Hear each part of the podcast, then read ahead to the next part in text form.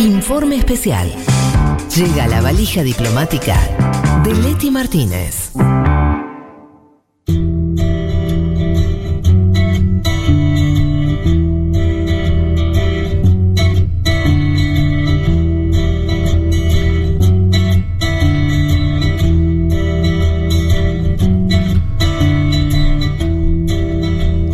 Bueno, aquí estamos para adentrarnos en.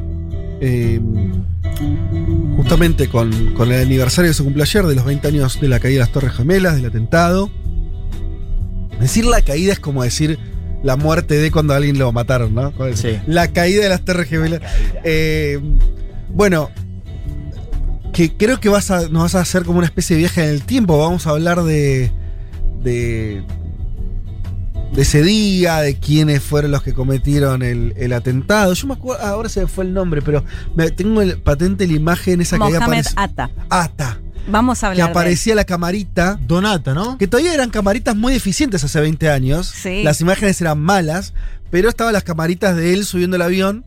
eh, que, eh, bueno, a los aviones hace 20 años se subía de manera muy distinta como se suben ahora. Total, cambió. Justa- Eso es- fue uno de los grandes Total. cambios. después Vos entrabas de- así como, eh, paso. Como si entras a una Ya cancha no. de fútbol, ¿no? Ya no. Eso es tal vez lo que más. eh, el cambio más molesto en términos de vida cotidiana, ¿no? De los Sí, atentados. Que ya Y- los naturalizamos igual, ¿no? A 20 años, medio sí. que te acostumbraste. No, pero viste Pero cada vez que te tomas un avión lo que es eso, ¿no? Ah, La avión, tortura. Que es sacarte todo. Las zapatillas. Celular, llevas la laptop, te la hacen sacar por el Y costado. decís, Todo por decís el- bomba y te bajan del avión. claro. Todo por culpa del compañero No de se puede decir nada. Bueno, Leti, ¿por dónde arrancás? Eh, recordamos muy brevemente eh, lo que pasó concretamente ese día. Fueron cuatro aviones que se secuestraron, el primero y el segundo, que son los que impactan contra la Torre Norte y la Torre Sur en el World Trade Center, eh, que de hecho ahora después lo vamos a ver, pero justamente Mohamed Atta es uno de los que pilotea uno de estos dos aviones que impactan unos minutos antes de las 9 de la mañana y otro más cerca de las 9 de ese 11 de septiembre de 2001. Y el tercero y cuarto vuelo que eh, el tercero impacta sobre la fachada del Pentágono y el cuarto que lo habíamos comentado en otra eh, columna, Sí, que es ese que iba para el Capitolio, ¿no? Que se suponía que iba para el Capitolio o La la Casa Blanca. Blanca, El y del que se termina... ah, perdón, eh, eh, Sí. perdón en esto. Había muchas fake news sobre un misil, ¿se acuerdan en su momento? No sé si fake Ese es el, de- el que termina cayendo en Claro. Pensilvania en un campo Ajá. y que se especulaba porque no habían encontrado como casi los restos del Exacto. cuerpo, había partes del avión que estaban muy lejos, bueno, toda una teoría de que... Del misilazo. Claro, que Bush había mandado o que el vicepresidente en realidad había enviado a interceptar ese avión. Bueno, la- por supuesto la versión oficial no es esa, Sí. sino que tiene que ver más con una disputa. De hecho, son considerados como héroes, heroínas, Sí. es los pasajeros del vuelo 93, por, eh, porque son quienes se alcanzan a comunicar con los familiares y Ah, se bien. enteran. Es tremendo. Es, Ah, solo los de ese avión alcanzan a comunicarse. en el tercero, en el tercero, en el que impacta contra el, El Pentágono Pentágono, creo que al menos uno alcanza a comunicarse. Lo de las torres no. No. Y el cuarto, bueno, porque además el de las torres pasan muy cerca, pocos, muy pocos minutos, minutos, claro. claro. Pero el cuarto sí se alcanzan a comunicar, creo que como 10 personas que alcanzan a Terrible. comunicarse con sus familiares y sus familiares diciéndoles, ya se impactaron dos o tres aviones. Además, imagínate la situación viendo en tu casa por Oh. el- televisión y que tu familiar te dice, secuestraron el avión. Porque además hay toda una teoría, que esto, bueno, en base a la caja, caja negra y demás, que los terroristas o lo- los atacantes les dicen, bueno, no, ya negociamos, quédense tranquilos cuando aterrizamos, bla, bla, bla, Mm. para convencerlos de que no hagan nada. Lo que le dicen los familiares es, no les crean, los otros aviones se estrellaron, intenten hacer algo. Bueno, esta es la versión oficial que en teoría los pasajeros intentan tomar el control de este avión y en ese contexto no se sabe si en la disputa o los atacantes deciden estrellarse antes de que los pasajeros tomen el avión, es que termina cayendo en este campo que les mencionaba y no logra eh, su objetivo, que no lo vamos a saber nunca Mm. probablemente, pero que eh, era la Casa Blanca o el Capitolio. Igual, perdón lo que voy a decir, pero si. No, no pidas perdón, No, dale, no, decilo, No lo decilo. digas. Decilo, No, decilo. yo recontra bancaría si lo derribaron. Esto, bueno, pero es que es todo un tema. Sí, yo escucho muchos que dicen por qué no los Sí, es la Es la interceptaron. seguridad del presidente, ¿o ¿no? Del, no sé, que o sea, ya, te estrellaron tres. Además, con el costo de vidas que es muy, muy superior. al del propio avión, digo, a las decís, Torres Gemelas. Si hubiesen bajado el. Si vos tenés, si sabés que hay un cuarto avión secuestrado que no sabes a dónde va. Ah, no, sí. y obvio. bueno, Ponele si que- tenés que derribarlo, derribás. qué Bueno, no, es una No me hubiera decisión parecido. Muy difícil y en pocos minutos. Estamos hablando de un gobierno que tomó la decisión de Sí, tirar bombas atómicas pero acá en eran dos sus- ciudades, ¿no? Sí, pero acá, que- pero acá son sus Que no se caracteriza por la cautela. Acá digamos. son sus ciu- ciudadanos. No, está bien. Igual la, la- la- la historia es otra, supuestamente, ¿no? Sí. Que es- esta disputa que si los pasajeros. Claro, queda eso es lo mejor, que dicen, pero bueno, siempre va a quedar esta cuestión de cómo no lograron inter- Claro, interceptar este avión. Eh, bueno, eh, esto me lo quería mencionar, recordar, porque fueron los cuatro aviones que se secuestran. ¿Quiénes secuestran eh, estos aviones? Son, en un principio iban a ser 20, uno de ellos eh, termina, lo terminan, lo detienen en el último tiempo, entonces se asignan en cuatro grupos, que van a ser 5, 5, 5 y 4 en el último avión, que es este que le- les mencionaba, el vuelo 93. Cinco, cinco, o sea, son eh, eh, 20 personas, 19 personas. 19 personas que tienen las tareas muy bien asignadas. Así ¿Quién como vos te anotás en un papi fútbol con cinco personas, estos metían cinco en cada avión, ¿no? Sí, y que van a tener una tarea muy, eh, des- digamos, designada, ¿no? Sí. Asignada. Uno va a pilotear, otro se va a encargar Ajá. de contener justamente a los pasajeros. Bueno, esto va a estar todo muy planificado. Pero ya lo escuchamos a Kevin Ari Levin, sociólogo y secretario del Departamento de Medio Oriente del Instituto de Relaciones Internacionales de la Universidad de La Plata, que nos contaba un poco quiénes eran estos 19 atacantes y ahora lo desarrollamos un poco más. Lo escuchamos. Los autores del atentado del 11 de septiembre fueron 19 personas, todos hombres que se habían afiliado a Al Qaeda. Sabemos que habían nacido en cuatro países distintos, la mayoría de ellos, 15 de los 19, eran saudíes, dos eran emiratíes, uno libanés y uno egipcio. Y sabemos también que desde Al Qaeda esos hombres fueron organizados en cuatro equipos, cada uno de ellos liderado por un piloto y después tres o cuatro hombres que estaban ahí acompañando al piloto y que estaban entrenados en artes marciales o el uso de la fuerza para evitar cualquier tipo de resistencia por parte de los pasajeros. Los pilotos habían sido capacitados en Estados Unidos, habían llegado a San Diego entre el 99 y el 2000 para poder prepararse y aprender cómo volar un avión. Aprendieron a pilotear en Estados Unidos. Impresionante, La gran mayoría de ellos ya había llegado al país al menos un año antes. Mm. Hay algún otro caso que ya estaba hace un par de años. Pero todos empiezan, de hecho esto queda registrado en los mails, donde ellos piden justamente ingresar a algún curso para pilotear un avión comercial. Eh, se van a preparar durante todo este año, el año previo, y van a tener estas tareas tan asignadas como lo mencionaba. De hecho, Corto, Qué loco igual. el- el- Cor- corto el tiempo. Sí, pero un qué, año, un año. qué loco el instructor, ¿no? Sos el- después sabes la culpa que te queda, amigo, cuando Eh, ves las pero- imágenes. No tenés nada que ver, pero. No, sí. No, de hecho, bueno, ah, bueno, ahora cuando lo hablemos de Mohamed Data, pero las personas con las cuales estudió lo que pensaban, pero ahora, Ah, ahora se, lo- sí, se sí. los cuento.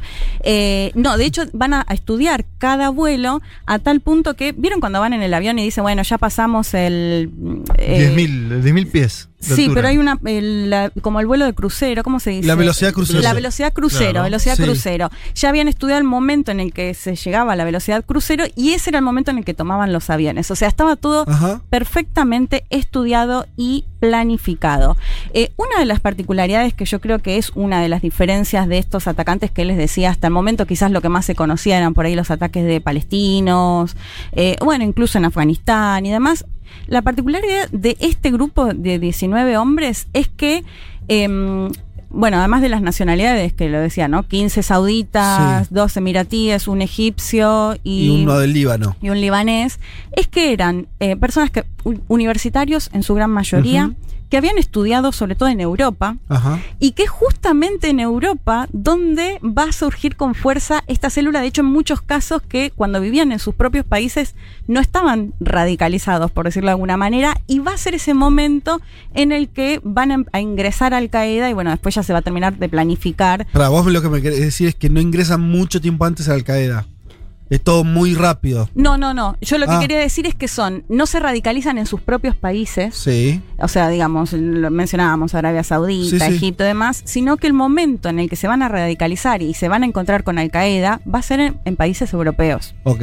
Pero no- Eso es eh, interesante porque es en Europa, entonces eso, la formación de ellos, podríamos decirlo Sí. adentro, Sí. y, y en Estados Unidos la formación como pilotos. Técnica. O Claro. O sea, es interesantísimo. Sí. De hecho, me, me gustaba esta frase que dice Walter Gubar en su libro El banquero del terror, que es sobre Bin Laden. Dice, en esta oportunidad casi todos eran profesionales universitarios y altamente calificados pertenecientes a la clase media saudita Mm. o de los Emiratos del Golfo. Eran la clase de gente que podría haber triunfado en América, pero prefirieron destruirla. Digo, me parecía interesante ese dato, sí, porque eso, eran de clase económica bastante acomodada, habían Sí. estudiado, habían tenido la posibilidad de conocer lo que se suele decir Mm. como Occidente y son quienes van a, a formar justamente este grupo de Es gente atacantes. que no crees que se puede inmolar, me parece también, ¿no?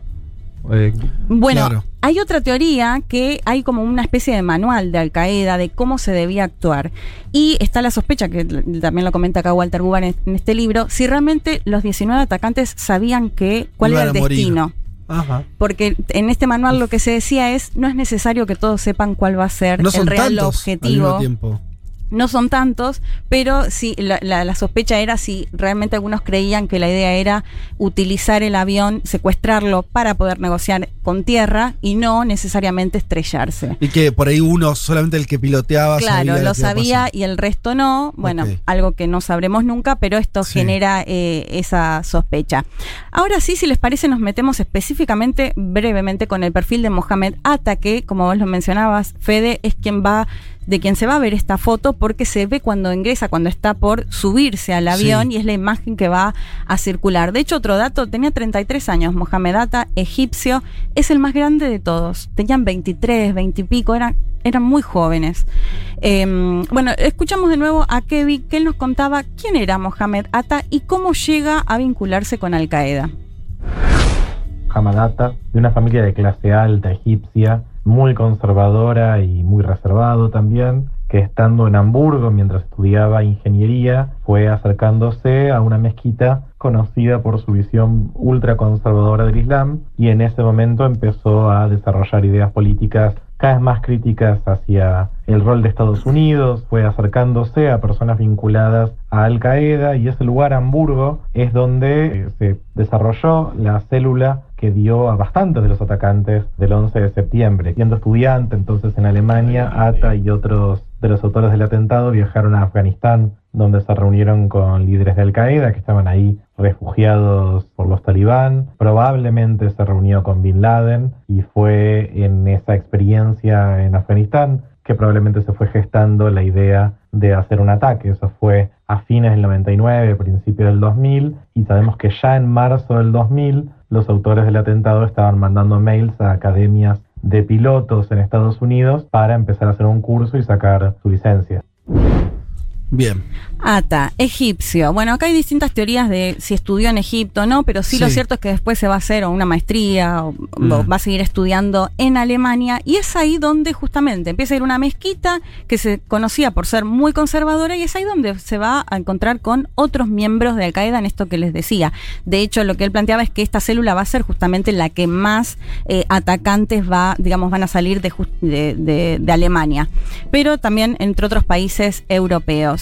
Eh, volviendo a lo que comentaba Juanma antes, se, ci- se citaba a quienes habían formado parte o habían sido incluso su director de tesis, que decían, nada me hizo sospechar que fuera un radical, y de hecho diciendo, él era un apasionado de la planificación urbana y justamente, bueno, va porque además Ata hay que decir que fue quien, digamos, la cabeza de, de los 19 atacantes, de hecho, eh, Servín Pon, eh, nos, Andrei Servín Pon nos había contado en otra columna que eh, es Ata justamente quien se supone que le debate a Osama Bin Laden que quería atacar la Casa Blanca y él le dice no, es muy difícil porque bueno, era justamente quien estaba a cargo de planificar todos eh, eh, los atentados del 11 de septiembre. Y bueno, O sea que Ata hablaba con Vila, con Vila en directo, se supone. De hecho, viajó, bueno, esto es algo que se repite en estos Ah. atacantes que van a viajar a Afganistán y a Pakistán.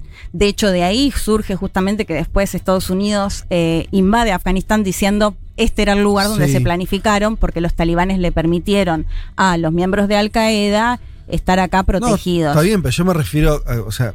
Le ganó el debate incluso, no solo no, habló. Claro, pero te quiero decir, eh, yo eso no, no- no lo tenía claro, o sea, eh, es muy propio el atentado de, de- por parte de Bin Laden, es casi que como se lo hubiera hecho el mismo, quiero decir, no, no, no hay una tercerización, ni siquiera hay una distancia, eran tipos que hablaban con él, Eh, es, es fuerte eso, quiero decir, ¿no? Como...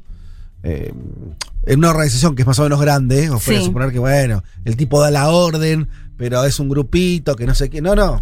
Eh, No, no, ellos viajaban a sí, Afganistán y Pakistán, o sea, bueno, hay un montón de cosas que no vamos a saber nunca, pero sí, siempre Sí. está sospecha de que, Que quien los relación estaba, recibía era Bin Laden Mirá. y con quien hablaban y se discutía era Bin Laden. De hecho, es interesante porque eh, Sheikh Mohammed, que es un pakistaní, que es considerado el cerebro, o sea, quien realmente pensó el, el 11 de septiembre, está preso en Guantánamo hoy, se espera que re- se reinicie ahora eh, el juicio y él, él- a él lo detienen en el 2003 en Pakistán y con Pakistán no pasa nada, ¿no? Por esto que es esta doble vara de, bueno, si Sí, sí. Afganistán los cubría eh, invasión, en Pakistán no pasó. Con Ata hay hecho- algo eh, que me choquea mucho, Sí. que es que el tipo diseñaba edificios. Sí, es por el que eso, termina, ¿no? claro, planificación urbana, El tipo eso diseñaba edificio y hay algo tan espectacular en esa Sí. imagen entrando el avión, eh, es espectacular en el sentido cinematográfico.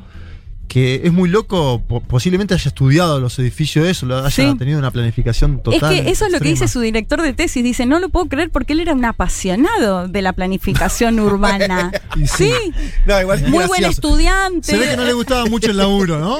Odiaba su propio Él era un laburo. apasionado de la planificación urbana, mirá lo que hizo. Sí, Mirá lo que.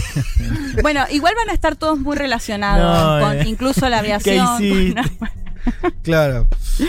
Ay, esperen, casi no puedo seguir. Sigamos, sigamos. Eh, Pero fue gracioso ah, no, y lo que quería sumar. Sí. de- no, pero es que lo, es lo que dice su propio No, director de bien. tesis y sus compañeros Sí, sí, de sí. estudio. Eh, y de hecho, con Mohamed Atta va a pasar algo muy in- interesante: que su papá y su mamá no creen que él haya muerto en el atentado. Porque Sí, otra cosa que se va a descubrir Claro. después es que, eh, no sé, hay un, al menos un caso que me acuerdo que él dice que figuramos una identidad, no sé, como que digan Federico Vázquez fue uno de los atacantes y vos estás acá haciendo un programa de radio. Entonces te dicen, che, pero ¿qué, qué pasa? No, es que yo perdí mi pasaporte hace dos años y les robaban la identidad. Eso es algo que va a pasar y va a generar confusión acerca de quiénes realmente eran estos eh, suicidas, ¿no? Pero como si Entonces, Ata fuera otra persona. Claro, la familia dice la madre que dice que está vivo. Claro, e- ella dice que, eh, y el padre también lo sostenía, que él está vivo, que puede ser que esté en Guantánamo. Porque también viste que en de Guantánamo hay muchas cuestiones mirá, que no se Hubo una saben. declaración en la semana pasada que la madre Data dijo: Cuando supe lo que pasaba en Afganistán, supliqué a Alá para que mi hijo fuera uno de los talibanes. Increíble cómo se cruza todo, ¿no? Sí, y bueno, y toda la situación que va a generar entre los familiares que después no- obviamente no se quieren hacer cargo también, porque después del 11 de septiembre lo que vimos fue decenas de sauditas, bueno, Sí. ni hablar toda la estigmatiz- estigmatización que vino sobre los musulmanes después de todo esto.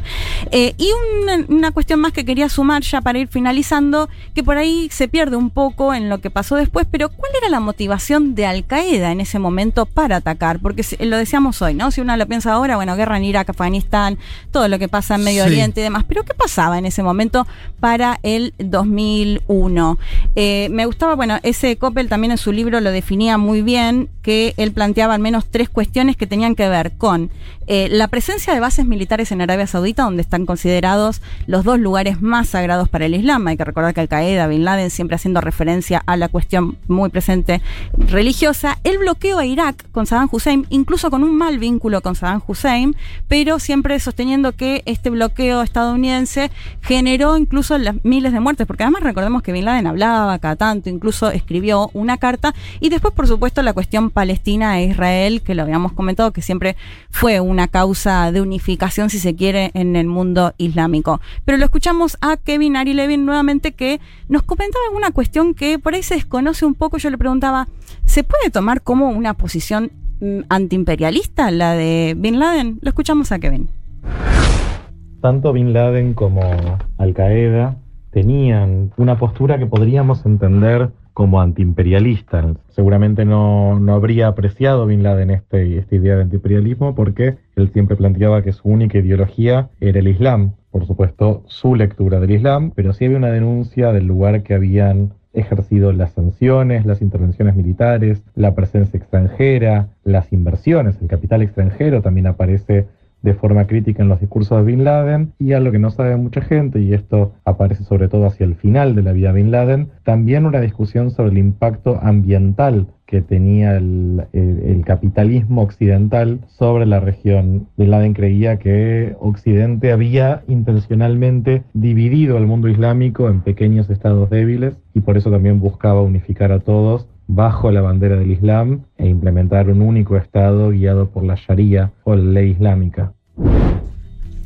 Bueno, las tres cosas que mencionaba, ¿no? Por supuesto, Bin Laden no se hubiese reconocido él mismo como un antiimperialista, pero algunos de los planteos iban en esa línea. La cuestión ambientalista, ecológica que plantea, La- 20 sí, años sí. atrás me pareció eh, interesante y esta cuestión que después se va a retomar con el Estado Islámico también, el hecho de eh, que Europa o las potencias hayan sido quien dividieron al mundo islámico en estados y esta idea de, eh, bueno, el Islam sobre, digamos, los estados-nación, de- por decirlo de alguna forma, es uno de los planteos y de los argumentos que va a dar Bin Laden para eh, llevar adelante, bueno, Al Qaeda, este ataque del 11 de septiembre. Una pregunta que me hago y con esto cierro, Mm. yo les mencionaba em, que me llamaba la atención que quienes planifican y quienes se radicalizan lo hagan fuera de sus países. Em, si vemos los datos de lo que pasó en Estados Unidos, un 80% de personas que apoyaron la invasión a Afganistán, leía mucho en los medios de la idea de, de- de los neoyorquinos mucho más reacios a la cuestión patriótica y que todo esto cambió un montón después del ataque, o sea que generó un nacionalismo exacerbado. Me pregunto si esto no es un poco lo que también pasa con, en este caso, los musulmanes en, en- en Europa, en un lugar en el cual es hostil para, en todo el mundo, ¿no? Para los inmigrantes y Sí. bueno, y sobre todo para alguien con quizás una cultura muy distinta a la europea, eh, para que se, digamos, se fomente esta idea de, de unificación, en este caso, unidos por la religión, ¿no? Me pregunto eso, cuánto jugó esa cuestión por lo llamativo de que haya sido Europa donde justamente se terminan de planificar y de decidir, en este caso, los ataques del 11 de septiembre. Bueno, muy interesante como siempre. ¿Y hay que, alguna recomendación para ver? ¿Viste alguna cosa que de, de- de- de- de todas las No, que hablamos? muchos libros. Empecé a sacar Ah, biblioteca, tengo un montonazo de libros. eh, pero bueno, se los puedo subir después porque no los traje acá todos. Eh, bueno, este de Walter Guban que les, les recomendado, Osama Bin Laden, Sí. que es re interesante el perfil, tiene 50 hermanos, su papá, el papá de Bin Laden muere en un, se estrella en un avión, digo, como estas Mirá. cuestiones de Ah, bueno. absurdas. Un psicólogo ahí. Sí, sí, total. De hecho, cuando vimos los perfiles, la gran mayoría tenían muy mal vínculo con los padres o alguna ¿Ah, cuestión. Sí, ahí había. Mirá. Eh, Pero el papá estrellado en un avión es graciosísimo. O sea, se estrelló en el avión. Sí, sí. No, no, no, no, no, no haciendo un atentado, Claro, claro. No, no con la intención, Obvio. pero sí muere de esa forma su papá. Mira vos. Bueno. Muchas gracias, Leti. Vázquez, Martínez, Carga. Hasta las 3 de la tarde. Un mundo de sensaciones. Futurock.